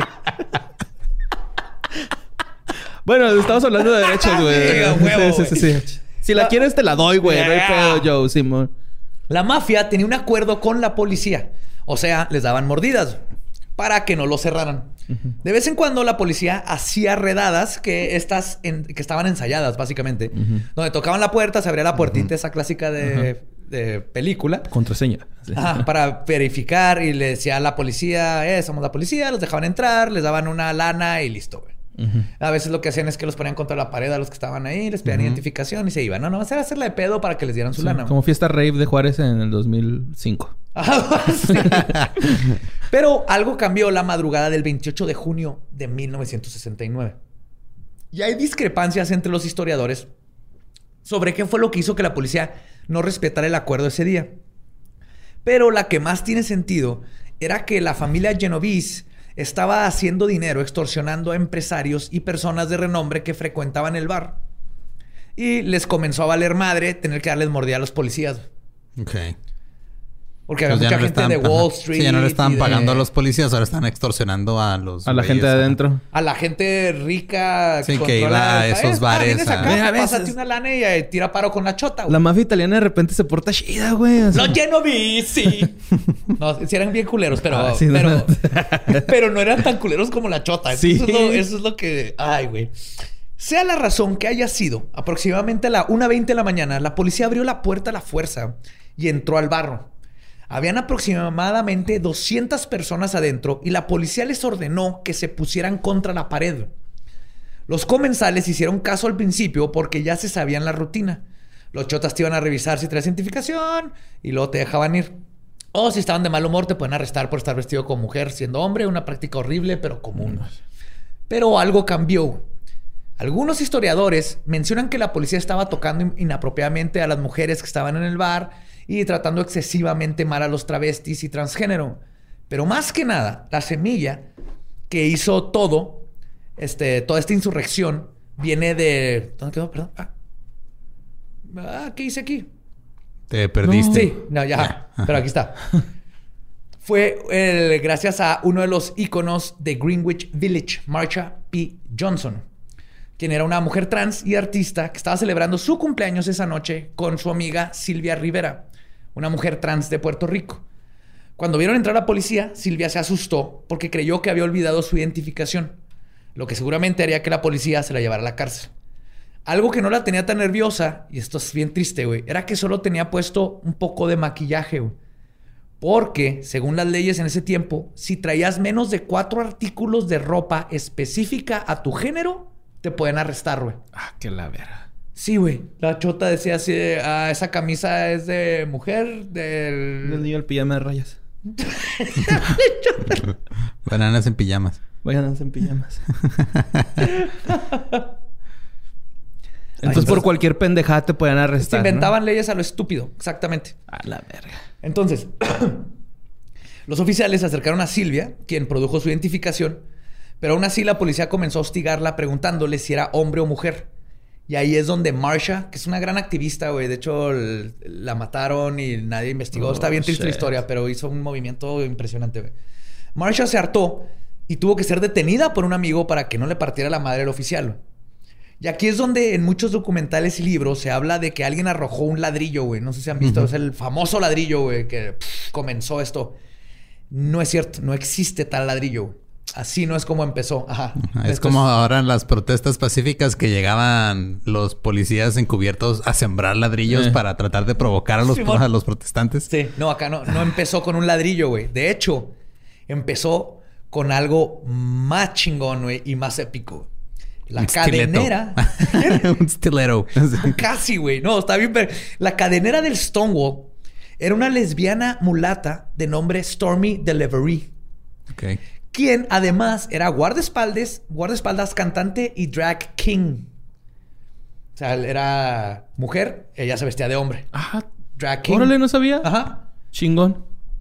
estaba siendo llevada hacia la patrulla. Ah, porque el- se agarró adentro. De hecho, todas las mujeres de ahí la, la conocían como la protectora de las lesbianas. Siempre las, las cuidaba Las bien, defendía un cabrón. chingo. Sí. Era una chingona, güey. La agarran, güey, y están llevándose a la patrulla. Y se escapó en varias ocasiones, provocando que la policía la golpeara y ella se defendiera, partiendo la madre, dicen los testigos, a por lo menos cuatro chotas, güey. Se los tumbó ahí, güey. A estar bien grandote, ¿no? Sí, Grandota. era, era gran, o así. Hasta que recibió un macanazo en la cabeza, causando que sangrara. No. Cuando se la estaban llevando de nuevo a la patrulla, gritó: Why don't you guys do something? ¿Por qué no hacen algo? Y esas son las palabras que la multitud hiciera que se prendieran. Mecha. Y decidieron que, no que iban a hacer algo al respecto, güey. Es- esas son las palabras. Se dice que Marsha fue la primera. Esa fue la, esa fue la chispa adecuada que hizo todo arder. Me caga esa canción, güey. Me caga, pero desde que dijiste la, chispa. adecuada. Ese güey se transió como 20 mil poemas de todo mundo Ajá. y ya lo están demandando. Y Ah, ya ¿en no serio? quiere tocar porque ya no puede salir de gira el señor. Entonces, no, qué hueva. Sí, No, os digo nada. Con, honestamente, me vale madre lo que haga él. No me gusta su canción, pero desde que dijiste que algo de una chispa hace como 20 minutos, tengo esa A chingadera mí sí no atorada. me gusta. Ah. Y aquí se dice que Marsha fue la primera que lanzó un vaso de shot a la policía, güey, cuando hicieron las palabras, incitando que todos los de adentro se rebelaran, güey. En lo que ahora se conoce como, y cito, The Shot Glass Heard Around the World, güey. El vaso Nice. de shot, shot escuchado ajá. alrededor del mundo, güey. Yes. Y su amiga Silvia reaccionó aventándole a la policía la botella entera, güey. Y de seguro alguien estuvo por ahí. No, estas no son las formas. No avienten shots ni botellas. Mañana van a tener que limpiar las personas afectadas. Es que ¿por qué traes más de me- menos de cuatro artículos de ropa de tu propio género? ¿Por qué queman cosas? No, ¿Por qué rayan el mono? Pinche banda punk, güey. Eso deben de hacer todos, Esto es Sí, punk, eso es lo esto chido, güey. Sí, lo, que se, lo que se suscitó, güey. Pues para este momento habían unas 200 personas en la calle y 100 aún adentro del bar. Y todos comenzaron a defenderse, a bailar, a cantar, güey. Era una party, güey. Mira, ves, hasta en las protestas bailan, güey. Claro, güey. Neta, enséñenme a bailar porque bailan bien chingón, Sí, güey. güey, no mames, esto era una party revolucionaria, güey. Luego empezaron a quebrar vidrios de las patrullas, quemar los botes de basura y eh, lograron que la policía tuviera que emprender una retirada hacia adentro del bar, güey, donde se acuartelaron, cerraron las puertas y se encerraron con otros este, que tenían ya adentro este, y pidieron refuerzos. Los chotillas. Los, ah, los chotitas estaban adentro todos con el miedo, güey. Encerrados entre drag queens adentro, güey. Y drag queens afuera. Ya para esto llegó todo mundo. Y no nomás, o sea, el, el Stonewall no nomás era el lugar donde... Digo, estaba bien Sí, culero. ajá, No era necesariamente, bueno, lo que yo recuerdo es de que no era necesariamente un bar gay. Nada más era un bar donde eran aceptados. Aceptados. eran Aceptados, aceptados. ajá. Entonces estaba- mundo, había todo, güey. Mexicanos. De hecho, ahí estaba un cantante de folk famoso de esos tiempos, gringo, que lo hizo canciones y todo. y él- Ah, un batido que se llama Bob Dylan, ¿no? Ah, ya no, no era Dylan. No, no era Dylan. Es Sixto Rodríguez, ¿no? Ese güey cantaba Silvio. mucho. ¿no? Pero el lugar, No, estos lugares Sixto. de los Ah, Misfits. Sixto. güey. Rodríguez. Ajá. El de Sugarman. Finding the Sugarman. Ah, ok. Ajá, ese. Sí. Mira, si hubieran habido GOTS en este tiempo, ahí estaría también lleno de GOTS. Sí. Pero ahorita no se trata de GOTS. Una drag queen llamada Miss New Orleans logró arrancar un parquímetro, güey. ¡Ay, cabrón! Sola, güey. Y dicen que estaba toda flaquita, güey. Así, de lo imputada, arrancó un parquímetro y lo usó como ariete y derribó las puertas. No mames, güey. Espérense, espérense, esto, ahí viene la Esos parte no más- son modos. Otra vez. Esta es la parte más vergas, güey. Cuando finalmente llegó el TPF, el Tactical Police Force, Que eran como los SWAT teams de era el antes, SWAT ¿no? team de Ajá. antes, ¿ah? Para apoyar a sus compañeros y controlar la multitud. Escucha esto, güey. Fueron recibidos por una línea de travestis que se formaron enfrente del Stonewall. Se tomaron de los brazos y comenzaron una línea de can-can, güey. levantando las piernas en el aire para que la TPF no pudiera pasar, güey. Mientras cantaban We are the Stonewall Girls, we wear our hair and curls, we don't wear underwear, we show our pubic hair. Tirando patalones de can can, güey. Como cuando Lisa y Bart se están peleando, ¿verdad? Voy a hacer este movimiento, pero si te pegas, va a ser tu culpa. Ah, de cuenta y de que, ¿qué van a hacer, culeros? Y, este, pues esto se traduce más o menos a, somos las chicas de Stonewall, nos ponemos nuestro, cabe- nuestro cabello y churros, no usamos ropa interior, les enseñamos nuestro pelo público. ¡Yes! Esto dio justo en el centro del bajo autoestima y homofobia policíaca, quienes inmediatamente comenzaron a golpear con sus macanas a todo lo que veían. El acto de rebelión duró aproximadamente tres horas y se calcula que se llegaron a reunir más de mil personas. Al día siguiente regresaron temprano, ahora a pintar en las paredes frases de orgullo gay y los policías volvieron a salir a detenerlos. Sí, fueron como cuatro o cinco días en total, Ajá, ¿no? sí, de... tres. Ajá. ¿Tres? ¿De batalla? Ajá. Sí, o sea, de Detonando- que se iban, luego regresaban Es y... fueron como cuatro, pero el, creo el tercer día llovió. Ajá. Entonces estuvo muy poquita gente fue. Sí, fueron a pitar y otra vez fueron a querer partirles la madre, güey. Sí, no mames, se les iba a esponjar el cabello y ellas siempre se ven fabulosas, güey. Sí, güey. Sí. Tienes que saber cuándo. Sí. Los policías volvieron a salir a detenerlos, detonando to- otra trifulca que duró unas cuatro horas. Para el tercer día, el periódico The Village publicó un artículo condenando a la comunidad LGBT, llamándolos depravados y un peligro. Además de que dijeron que los disturbios habían sido porque unas drag queens estaban melancólicas por la muerte de la actriz Judy Garland What the fuck? unos días antes de los Digo, hechos de o Stonewall. sea, Judy Garland eh, fue desde los primeros iconos gay, Ah, pero claro, se pero- maman con que esa sea, el hay que otro- esa sea la razón, güey. Hay otro mito en Stonewall dentro de, de la historia de que era por Judy Garland. No tuvo nada que ver. Fue una forma... Solo querían demeritar la verdadera la- razón por la que la comunidad LGBT estaba peleando, ¿no? El periódico encontró como, ah, mira, una bola de locas Sí, que sí, eh. tristes porque se les murió su... Por chingar acá. Sí, en lugar de decir un pinche problema sistémico de discriminación. No, no, no. Es por la muerte de Judy Garland. Esos problemas sistémicos. Hay, hay como tres, ¿no? Más o menos. Sí, como, hay como tres, yo creo, güey. Cuatro cuadras. Cuatro, seis. Puede ser. Así que sus oficinas del periódico fueron visitadas por cientos de miembros de esta comunidad quienes los amenazaron de quemarles los edificios si no se retractaban por sus comentarios altamente homofóbicos. Se retractaron. Estos eventos sucedieron de lunes a miércoles. Perdón. A partir de ese jueves, la comunidad LGBTQ en Greenwich, Greenwich, no volvería al closet nunca jamás. Sí, güey. Así fue, güey. Bien. Con can-can, shots, putazos y mucho cantar Güey, y bailar y parquímetro. party, güey. La única razón por la que la única razón por la que vuelven al closet es para mejorar sus outfits. Sí, güey. Nada más, güey. Esa es la única que deben de New volver. Orleans. Imagínate eso, güey. Miss New Orleans. ¡Go! Tumba la puerta y los chotan. I make my choice. Sí. Esto abrió las puertas a las primeras asociaciones LGBTQ con la palabra gay en su nombre. Comenzando con la más importante, The Gay Liberation Front, Ah, sí. Frente de Liberación Frente de gay, y el Gay Activist Association o la este, Asociación Gay Activista.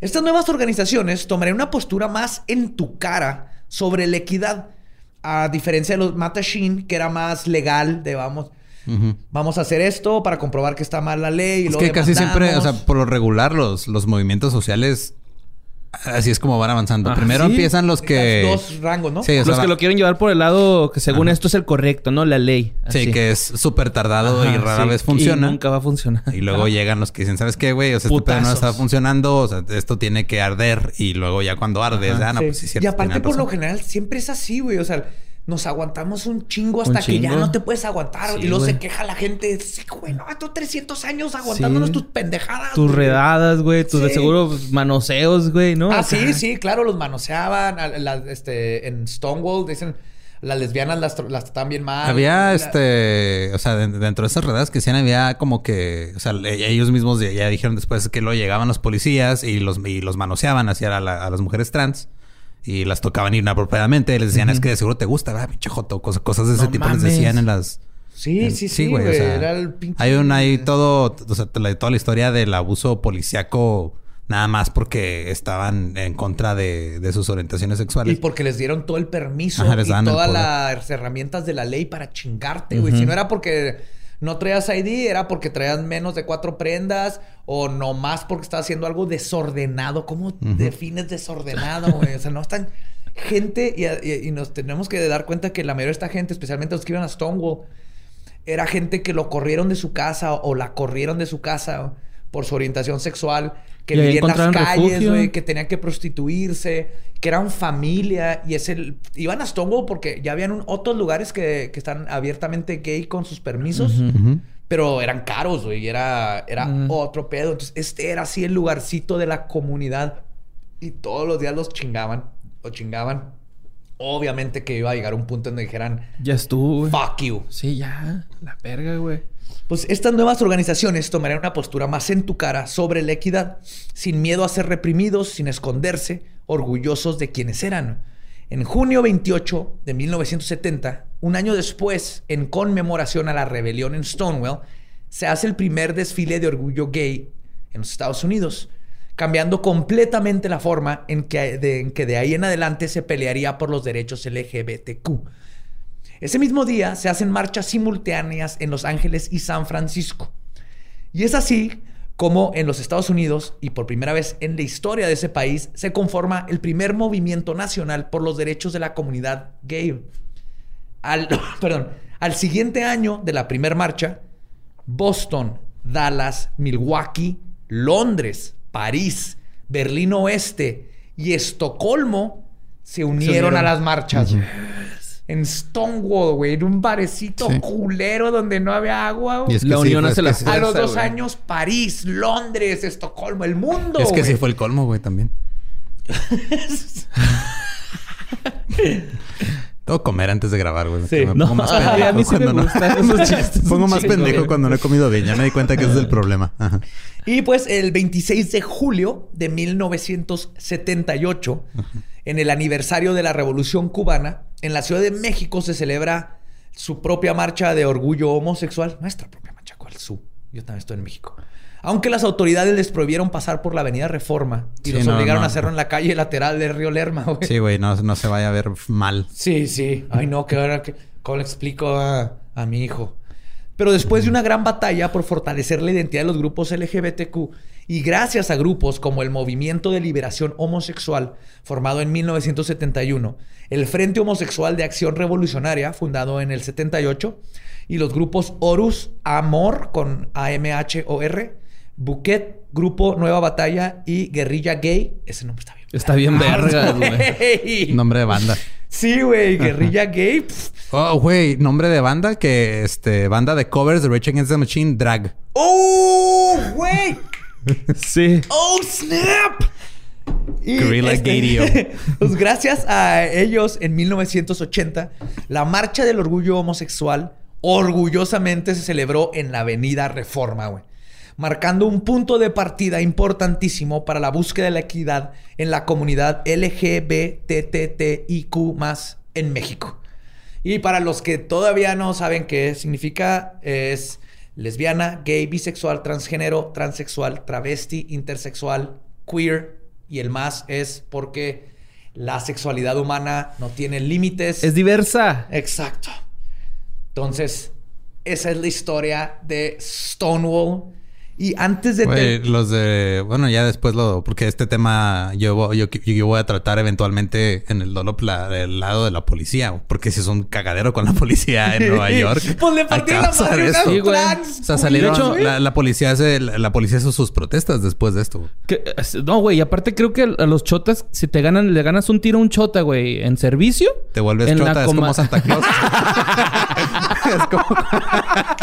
No, en la comandancia les ponen su santo cagadón, güey. Así de, güey, tú estás entrenado, güey, para que te defiendas Sí, y la verga. Uy, qué verga que eso fuera verdad. Sí, güey, como la película de Santa Cláusula, queens, güey. así Sí, güey. que, Miren, culeras. Me van a dejar de tocar a mis chicas y chicos. Y nomás, este, aprovechando el tema y todo esto y sabiendo que se han hecho muchísimos avances. O sea, ahorita el tener el programa, se le puede hablar de RuPaul, de Sí. Queer Eye. Se avanzó mucho, pero todavía falta. Falta, especialmente en México. Este, Sí. vemos todavía mucha discriminación, Discriminación, y falta muchísimo. Entonces, nomás les quiero dejar aquí rápido lugares donde si tú tienes algún problema, te sientes discriminado, te sientes solo, eh, tu familia no te apoya. Ya sabes que aparte que esta comunidad hermosa de macabrosos siempre tienes quien te apoye, pero les voy a dar rápido este, unos lugares que pregunté que me recomendaran. Ok. Uno es este It Gets Better MX. Todos estos son de Twitter. Ujú. Arroba It Gets Better MX, que son proveedores de servicios basados en la comunidad LGBTQ. Dicen, cambiamos y salvamos vidas, mentes, corazones, una historia a la vez. Eh, YAJ México, Y-A-A-J México. Es una organización sin ánimo de lucro encargada de promover, proteger y garantizar los derechos humanos de la población LGBTI más en México. Eh, Casa Frida 2, refugio temporal para las mujeres y las diversidades sexuales afectados por la emergencia sanitaria y la violencia estructural. Eso es muy importante. Si tienes, siempre acude, vas a tener ayuda. Creo que lo más importante es que la gente sepa que somos más los que los apoyamos. Y siempre va a estar ahí la. Conapred. Oh. Cabrón.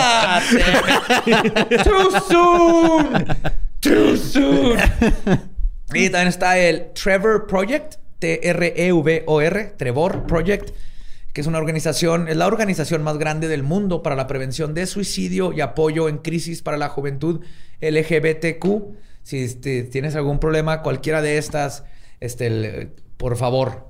Hay más gente que apoyamos que los pendejos que siguen sí, todavía no en están el siglo. XVIII No, haciendo no, sus no, no. pendejadas. No están solos. Este mundo va a cambiar y empieza con todas las comunidades y minorías que hemos estado moviéndonos y que estamos revolucionando todo. Y finalmente está GLAD, G-L-A-A-D.org, que están cambiando la cultura, reestructurando la narrativa mediática, acelerando la aceptación de la comunidad LGBTQ. Y así que no están solos, ninguno de nosotros no estás mal por Y acéptense, güey. Acéptense un Sí. chingo, güey. Porque si de por sí es difícil, güey, aceptarse eh, uno como persona, güey. Ahora con orientación sexual y discriminación es más, güey. Y yo les felicito un chingo eso, güey. Sí, La neta, exactamente. y ahorita vivimos adelante. en un tiempo en donde el- ya hay más apoyo, hay más lugares a donde ir, hay más gente que el- te va a apoyar y el ser único y el poder sacar eso, ser quien eres, es lo más importante y es lo que va a hacer más rico a toda esta sociedad. Y hay que darle bien, bien duro. Y gracias a todas esas queens y queers y mexicanos y todos los que estuvieron ahí en Stonewall partiendo madre, que dijeron ya estuvo. A toda la gente que hace cosas chidas, güey. Claro, güey. Juanga, Claro. Elton John, güey. No mames, Freddy. güey. Freddie Mercury, güey. Claro. Entonces, por favor, si tienen algún problema, se sienten mal, acérquense a cualquiera de estas comunidades que les mencioné. Este, ustedes, ustedes, ustedes son lo mejor de este mundo. Por favor, no se sientan mal y acérquense si hay discriminación a alguien o a estas sociedades. Los queremos un chorro. Me puse un poquito sentimental. Sí. Porque sí, la- Es que sí está es feo, La discriminación es horrible, güey. Que, el- que- que- De cualquier que tipo. sigue pasando esto. Sí, sí. Pero ya, mejores noticias. Jay Stonewall, Jay Pride, los amamos, los queremos un chorro. Y esa fue la historia de la rebelión en Stonewall que cambió el mundo como lo conocemos. Súper, la neta está chingón. Ya después Sí, yo les contaré el lado La versión- más culero, güey. Ajá, la Sí, versión policíaca, ¿no? sí, la versión de los policías así de... eh, en- del, del meme del perro fuerte, los policías en el perro así de... "Ñe, me, me pegó una drag queen.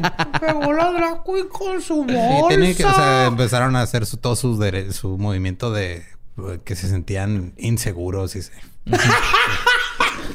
en fin. Ay, pues claro que uno de esos vatos es súper inseguro de su heterosexualidad. A huevo, ver las queen. Ah, Pues muchas gracias por escucharnos. Este nos escuchamos y nos vemos el próximo miércoles. Eh, recuerden seguirnos en todos lados como arroba leyendas podcast. A mí me siguen como arroba ningún Eduardo. Estoy como Elba Diablo. Y yo estoy como arroba Mario López Capi en todas las redes sociales. Los amamos a absolutamente todos ustedes. Todos. Ámense, quiéranse. Todos. Mientras más raritos, mejor. Hacemos más diferente este mundo y más espectacular. Esos besitos los mandé yo. Ujú. Ese es Borre. Ahora no hay pues palabra del seguro. Apenas iba a decir eso. Güey, vas a, vas a provocar otra Es que sí, sí, es que sí, sí da un chingo de coraje, Sí, ¿no? sí, güey? sí. No, no, que sea- Ay, déjalo ser, culero. acá. Pero con esto, nuestro podcast ha terminado. Podemos irnos a ser fabulosos. Esto fue palabra de Belzebub. Jazz Queen.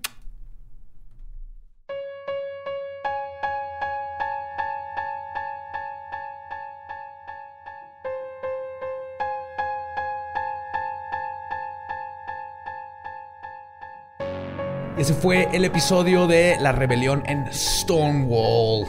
Espero que todos hayan aprendido la importancia de este movimiento, cómo empezó en un barecito con unas 100 personas que se convirtieron en mil y gracias a eso hemos llegado a el lugar donde estamos ahorita con los derechos de equidad, la comunidad LGBT. Falta, falta camino por recorrer, pero falta, pero, ya hemos Hay visto apoyo. unos avances. Hay apoyo. Hay muchísimo apoyo y eso es lo más importante. Perdón. Sí. Y por lo general en este espacio eh, hablamos de algún artículo o algún tema o al- algo que nos hayan compartido en redes o en, eh, en el grupo de fans, pero hoy nada más queremos tomar un tiempo para dar las gracias a todos eh, por lo que se lo que vivimos el sábado, el desmuerto fue algo que superó nuestras expectativas de una manera muy muy muy chingona eh, todo el apoyo de la gente que estaba comprándole boletos a otros que no podían, o todo- todos los fans Eso que fue de la regalaron. cosa más hermosa que he visto en Este, mi vida. ajá, todos los que adoptaron un legendario, muchísimas gracias, neta. Ustedes se, se rifaron con. Pues con eso, a, la- la- a veces que no te das cuenta que hay gente que la está pasando muy mal y les puedes alegrar el día de, de alguna Sí, forma. güey. Todo eso estuvo. Mi hermana se enteró, eh, compró no sé cuántos boletos y los estuvo regalando. Le contó a mi mamá que estaba haciendo eso y mi mamá compró boletos para regalarlos también. Porque fue, fue, algo... wow, es que es, es tan hermoso, güey. Fue unión Esta, acá, esta ¿no? comunión, comunión, comunidad que tenemos en comunión como legendarios es, es bello. Es, es algo bello e impresionante. Estuvo muy chida. Este, yo me puse un poco pedo. Todo, todo bien, nomás. No. Yo todavía andaba bien pedo, güey. y miándome, güey, así cabrón. Sí te saliste a fue- orinar y lo- allá. Y lo, este. logramos en, los, en la última hora del show, güey. Porque el- era, era tranquilo antes. Sí, las primeras dos partes 15 fue minutos. tranquilo, sí, nada, Era media hora una de episodio, cerveza. media hora de videos, todo tranquilo, y luego al final nos fuimos a la chingada. Que Kiss alguien dijo que en los videos panteoneros me dio unos bisons. Y no, güey, era una máquina de humo nomás. Sí, no tengo una pulmones tan eficientes. También fuimos cigarros. entonces. Y este, pues queremos dar las gracias a toda la gente que, que se conectó a ver el show, que, que lo vieron, vi- algunos lo vieron en familia, otros solos, pero muchas gracias. Eh, también muchas gracias a toda la gente que estuvo trabajando aquí en el crew con nosotros. Este, pues tenemos, estamos eh, usando a parte del crew que trabajaba con nosotros en el late night. Ajá, el director. El director estuvo Ram estuvo este de- detrás de cámaras también estuvo Tania, estuvo Héctor. Héctor. Héctor, nuestro camarógrafo este antisocial favorito. Sí. Y, este, y luego pues estuvo el César, hora de audio, estuvieron este aquí algunas personas también apoyando, pues todos los que estuvieron invitados, Rodallegas, Sam y Luis, Luis Ardina, Luis Salmón, Luis Sandro, Luis Luis Sardo, Salchicha. Luis me gusta la música culera, etcétera. Este Luis Sandra. Luis Sandra. eh, no me faltó nadie, ¿verdad? De pues Gabe que se encargó de estar este apagando fuegos cuando se prendían de vez en cuando. Sí. Toda la gente de, Boletia, que sabemos que todo el proceso de ah, estar respetando gente en grupo de Facebook es muy tedioso. Muchas Sí, gracias por su jale. Muchísimas gracias. Eh. No sabemos quiénes son, pero apreciamos su trabajo como no tienen idea. Gracias. Estuvieron ahí chingándole y gracias porque gracias a ustedes toda esa gente pudo entrar a ver y este, disfrutar ese, ese día de... Sí, nos hicieron, nos, nos hicieron tendencia número uno, como, eh, y, y luego hubo una, un tiempo en el que estaban las tres, uno, dos, tres, así seguiditas, número dos a nivel mundial. Estuvo bien pinche loco todo, güey. Eso, güey. También un, este, un agradecimiento a toda la gente que nos apoyó con sus este, videos, a Coco Celis, a Richie, a Ana Julia Patti, a Slobo y a Ricardo que nos tiraron paro con, con las preguntas. Bueno, a Badía, porque yo ni siquiera los, Sí, sí, los vi no, antes de yo tiempo. sabía. no mames, estuve verga. Este, y, y para la gente que quiere saber si se puede volver a ver o qué onda, pues ahorita eh, lo que se hizo con ese contenido fue se subió a, a contenido exclusivo tanto en YouTube como en Patreon a partir del segundo nivel, que es el nivel de apóstol de los Pokianchis. Que aparte en ese nivel ustedes también pueden ver lo que no quedó de cada episodio, o sea, los datos extras. Y este, y en el nivel que sigue, tienen una vez al mes eh, un QA en vivo con nosotros, que a veces duran, pasado como tres horas. Tres horas. Estamos ahí pisteando y platicando con Cuidado, ellos. resolviendo los Ese ya es del- misterios del, tercer nivel en, en adelante. Y este, y pues ahí va a estar. Eh, también, de hecho, a todos ellos, o sea, si en ese nivel, si cuando se vuelva a hacer otro, pues ya también ya tienes tu entrada asegurada para el siguiente. En serio, la pasamos bien chingón y, es, y qué bueno que les gustó. lo disfrutamos un chingo. Sí, es algo impresionante. Es ese de, de Juaritos con amor para el mundo. Y, el, y ustedes respondieron de una manera que no nos imaginábamos. Y falta la otra parte que quería, este, como que aclarar. Por ahí, la, digo, la idea, algunos se pudieron meter a, a la aplicación de Meeting Polls, estaban ahí poniendo sus emojis y todo, pero la parte en la que queríamos que este, fuera como más interactiva el show era en la, justo en la parte del recalentado. Ustedes iban a poder contestar las preguntas junto con nosotros, pero valió verga. Lo tiraron, fue demasiada carga. Este. Hice, hice cada pregunta tuve que escribir este cuatro preguntas, este, respuestas, así opción múltiple, Sí. graciosas de todo para ver quién latinaba. Y nada que rompieron la Sí, de hecho plataforma. yo el martes tuve una junta con ellos, les dije, oigan, le vamos a tener un evento, va a haber bastante gente. Me dijeron, no, mira, en teoría todo debe estar bien. Si quieres tener un ingeniero dedicado para asegurarte, te va a costar 800 dólares. Dije, no, mira, tú me prometiste que iba a estar bien con lo que estoy pagando ahorita, que no son casi 20 mil pesos, pero este... eh, al final el- fue tanta la carga en tan poco tiempo que entró el, el servidor a decir, eh, nos están atacando, vámonos. Eh. Sí, que- Deberías de que exigirles ataque de 800 hackers. dólares, güey, tú. por- Sí, ya sé. por- porque Por se les cayó. Qué, pen- qué pendejos ellos po- porque nos, nos- se comunicaron con nosotros diciéndonos, oye, hubo mucho movimiento, fueron ustedes. ¿Qué está pasando? Se dieron cuenta de que Ajá. mucha gente se Sí, porque suscribió. cuando hicimos la, la rifa de las entradas con la cotorriza, se, con- se conectaron como 6 mil personas y tuvo ahí un... También se cayó como unos 20 minutos. Y hablé con ellos y me dijeron, ah, entonces fueron de ustedes. Me dijeron, ah, pues si nos avisan con tiempo nos preparamos. Pero esa preparación te va a costar a ti pinches 16 Que si mil en lugar de decirte pesos. qué chido, vamos a mejorar aquí la cosa. No, o sea, digo, un chorro de gente va a Está bien, de o ustedes. sea, al final de cuentas, ese es su trabajo, ese es su Nos negocio. la pasamos bien chido. La pasamos chido. Sí. En la parte, este, eh, el, el punto de que ustedes pudieran contestar junto con nosotros era de que todos los que hubieran contestado correctamente todo el quiz, íbamos a rifar, este, ahí unos, unos paquetes pues, que iba a ser con el guion de que se, se hizo del chalequero, póster firmado y algunas cositas ahí de regalo. Entonces, como no se pudo hacer a través de esa aplicación, vamos a hacerlo con todos los, los, los que compraron boleto en Boletia. Ya está ahí registrado su correo. Vamos a sacarnos de ahí este a cinco, me parece, quedamos cinco, ¿verdad? Cinco. Cinco personas, este se van a, vamos a hacer la rifa eh, y, y si les llega el correo, eh, pues es Felicidades. felicidades. Sí. Este se, gana- se van a ganar, es, es un paquete con, pues, con regalitos de nosotros, va a incluir el guion firmado del chalequero, un póster del, del oficial del arte de su muerto Ajá. Y unos regalitos más ahí que les va a echar, que les va a echar Tania en el sobrecito. Entonces, este es Surprise. nuestra manera de compensar esa falla técnica que pues esa sí no quedó en nosotros. Afortunadamente todo lo que tenía que ver con el video y el contenido y el audio y todo eso, eso salió este fu- fuera de que le tuvo que picar al, al uno RAM por un se metió otro video. Eh, todo bien, este muchas muchas gracias y ahí eh, ahí yo creo para el viernes anunciamos este también en redes por si no revisaron su correo quién se ganó esos paquetes y se los enviamos eh, ya eh, unos días después, yo creo.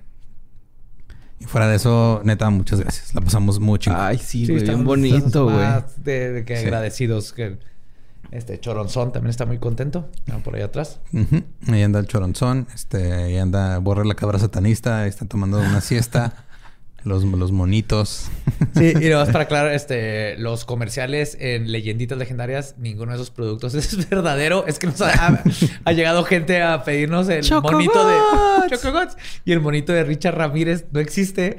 Lo inventamos. De- Después tal vez encontremos a alguien que, que pueda hacerlos, pero ahorita no existe. Fuera de nuestros, este, el- perdón. La gente que sí tenemos nuestros productos con nuestras tazas y así. eh, Richard Ramírez, Choco Gods y, Y- eventos y- Torquemada son totalmente inventados. Sí. Y este, y también hay gente que le está poniendo leyendas legendarias a sus niños. Ese no era el punto, el punto era una parodia. Que Gabe se aventó un guionzazo, güey. La Sí, neta. sí, sí, sí. Gabe, te rifaste con ese guion. Ay, y pues este de nada más queríamos tomar este pequeño espacio para darles las gracias a ustedes comunidad que nos dieron una noche muy chingona y, y- y- y creo que me pasé todo el del, del lunes así revisando mi inbox de Instagram que otra vez se fue Yo a la no mierda termino. porque Yo todavía no termino. porque no puedo lidiar con tantos mensajes este muy Yo ya estaba atrasado porque he tenido que escribir más guiones desde ahí más guiones para compensar la semana que estuvimos trabajando en esto y todo. Ya me había atrasado en contestar mensajes porque siempre trato de contestar todos. Y ahora con el en vivo regresé así a como si no hubiera contestado mensajes en un año. Ujú.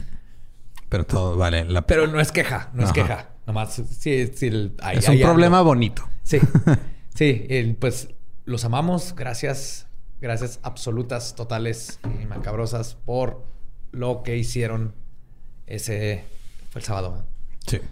Bien Este bonito. sábado. Sí, estuvo hermoso. Y ya planearemos otro. Y pues de ahí van a salir cosas. Ya tenemos ideas bien chidas. Yo quiero que haya más leyenditas legendarias. Entonces. Gabriela, ponte a trabajar. sí, los amamos. Y nos vemos el próximo miércoles en Leyendas Legendarias. Bye.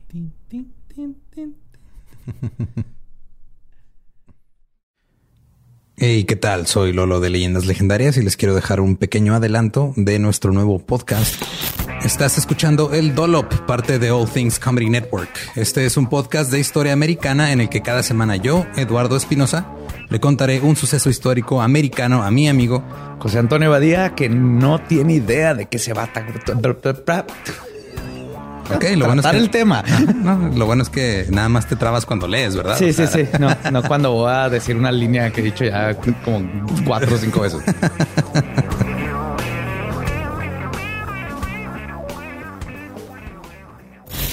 De joven comenzó a trabajar en barcos y en 1816 fue capturado por el pirata Jean Lafitte en la costa sur de Texas.